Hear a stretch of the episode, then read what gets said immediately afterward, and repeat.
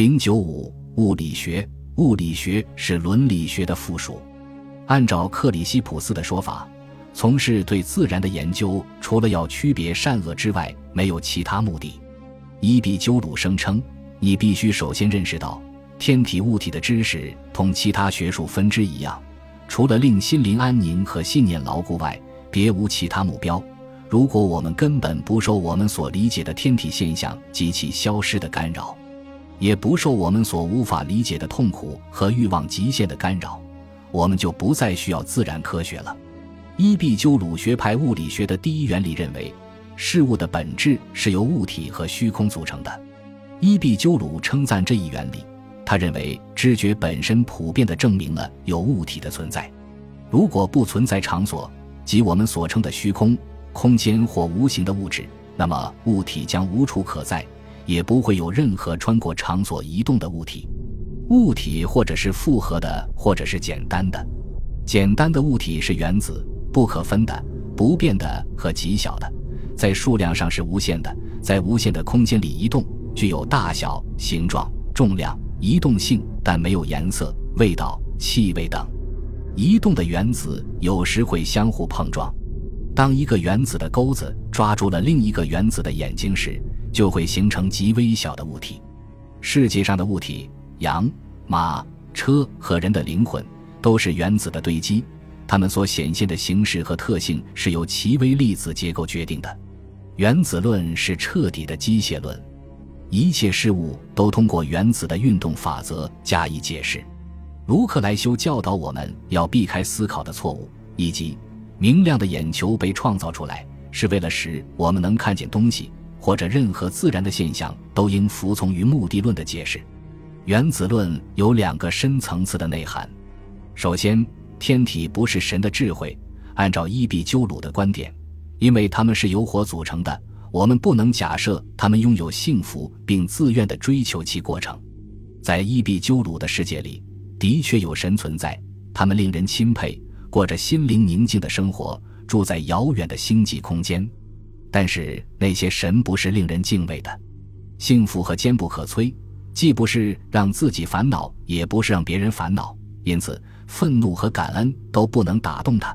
所以，强烈的地震引起的天体隆隆作响，纯粹是物体的运动。真正的神根本不关注地球上的生活。其次，那些说灵魂是非物质的人是愚蠢的，因为如果灵魂真是非物质的话。它就既不能行动，也不能产生影响。但是事实上，通过一般观察就能知道，灵魂具有这两种特性。灵魂是在身体里的物体，由散布在所有结构中的小颗粒组成，很像是混合着热量的风。因此，当整体结构消融时，灵魂也就散开了，无法保持它的力量了。接下来，死对我们来说是虚无，因为消融的东西没有知觉。而没有知觉的东西，对我们来说就是虚无。害怕死后的时间，同害怕出生之前的时间一样，是荒诞的。卢克莱修对这一点有着生动的说明。正如在过去的时间里，当迦太基人崛起并带来全面战争时，所有人都被令人恐惧的战争骚乱所震撼，而我们感觉不到担忧。所以，当我们不再存在时，当构成我们的身体和灵魂分解时，根本没有什么事情能发生在我们身上，因为我们已经不存在了。没有什么能搅动我们的神经，尽管地球与大海共存，大海与天空共存。真正的物理学驱除了普遍存在的对地狱的恐惧和更复杂的焦虑感。这种焦虑产生的原因是对根本不存在的未来有所期待。如果我们无惧于神和死亡、痛苦和失意的忧伤，就不会折磨我们了吗？伊壁鸠鲁的物理学包括对人的欲望的心理学分析。至于欲望，有些是自然的，有些是虚空的；而在自然的欲望里，有些是必须的，有些仅仅是自然的。非自然的欲望，比如被尊崇或被纪念的欲望，依赖于虚空的观念，背离了曾经被看作是错误的观念。同样，那些如果得不到满足也不会带来痛苦的自然欲望。也依赖于虚空的观念。此外，还存在自然和必须的欲望，比如对食物和饮品的欲望。这些欲望不能去除，因为他们所依赖的观念是真实的，而且他们也很容易得到满足。提到痛苦，伊壁鸠鲁是粗暴的，所有痛苦都应该受到鄙视，因为尖利的伤痛是暂时的，而肉体忍耐的痛苦则是煎熬的。但是痛苦可以被快乐所抵消。伊壁鸠鲁本人在死于痛性尿淋漓症和痢疾之前，在写给他的朋友伊多莫纽斯的信中说。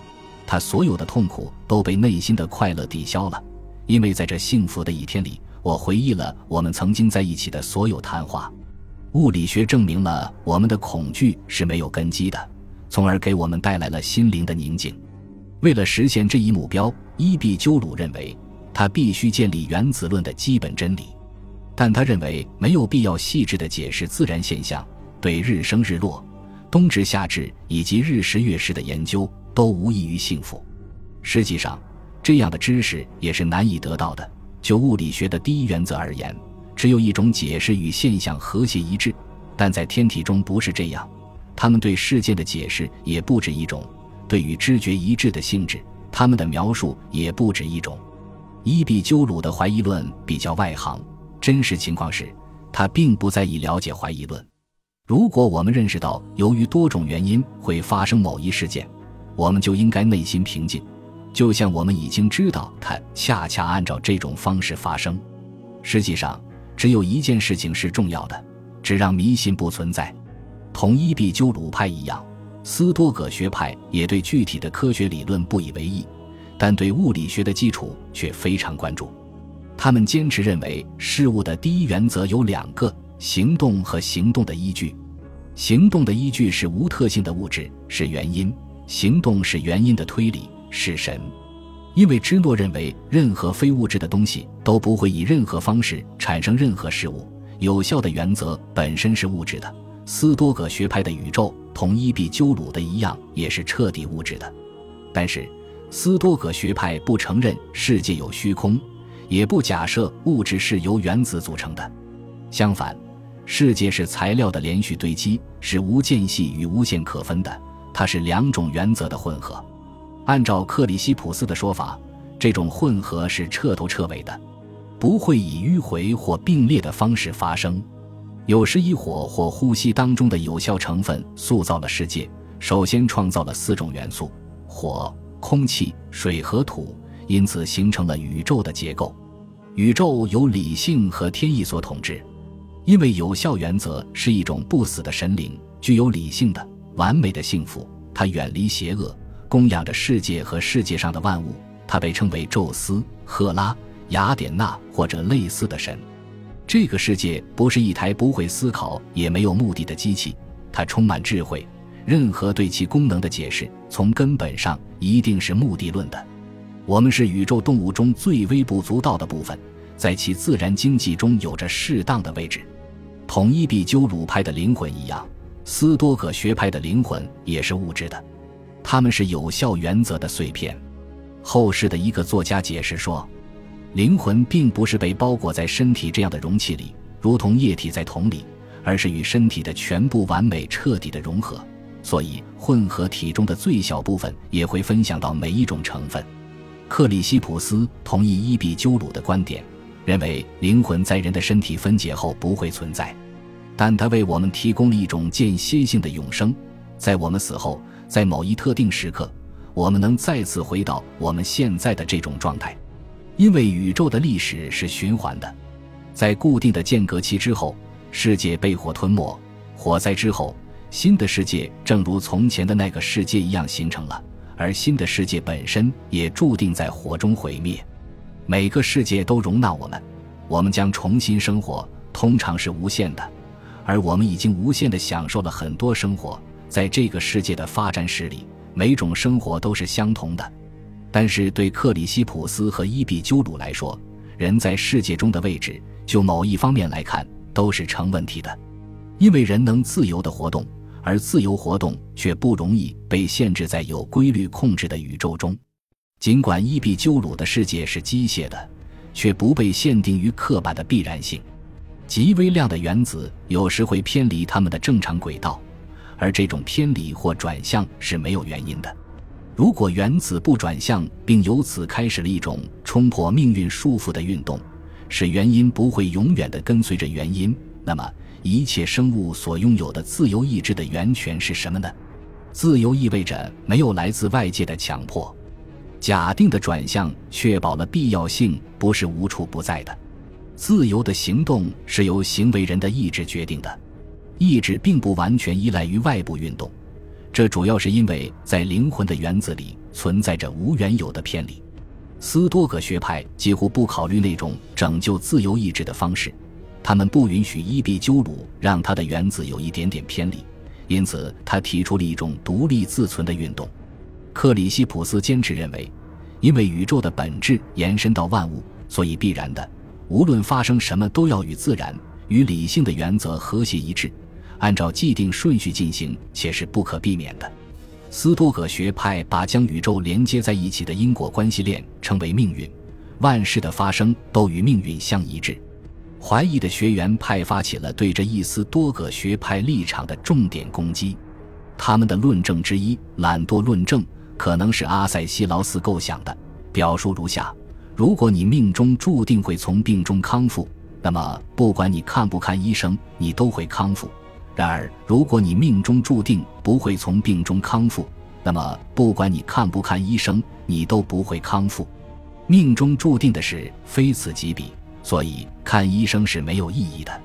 卡尼阿德斯提出了一种不同的思路：如果万物的发生都有先前的原因，万物都发生在一张自然相互连接的网上。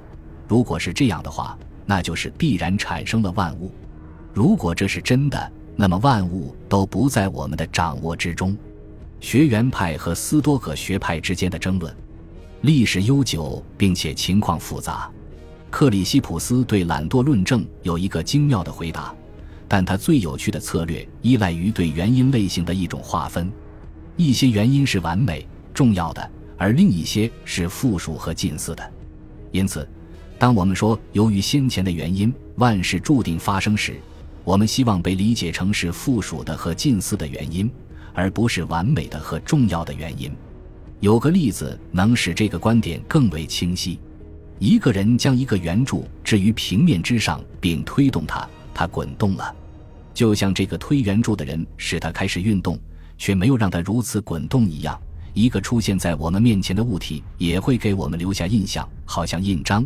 它的形式在我们心里，但赞同却是在我们的能力之内。正如我们在原著赞同的例子中所说的，尽管是外部推的，也会认同剩下的移动是凭借自己的力量和自然进行的。先前的原因，人的推动使圆柱移动，但并没有决定圆柱是滚动而不是滑动。那个圆柱的滚动取决于自己的性质，而不是外部的环境。同样。克里希普斯更进一步说，先前的原因，外部物体的影响引起了心灵的活动，但是并没有决定运动的方向。心灵对外部影响是赞同或不赞同，取决于他自己的本性，这是我们能力中的东西。这种有独创性的比较并没有结束争论。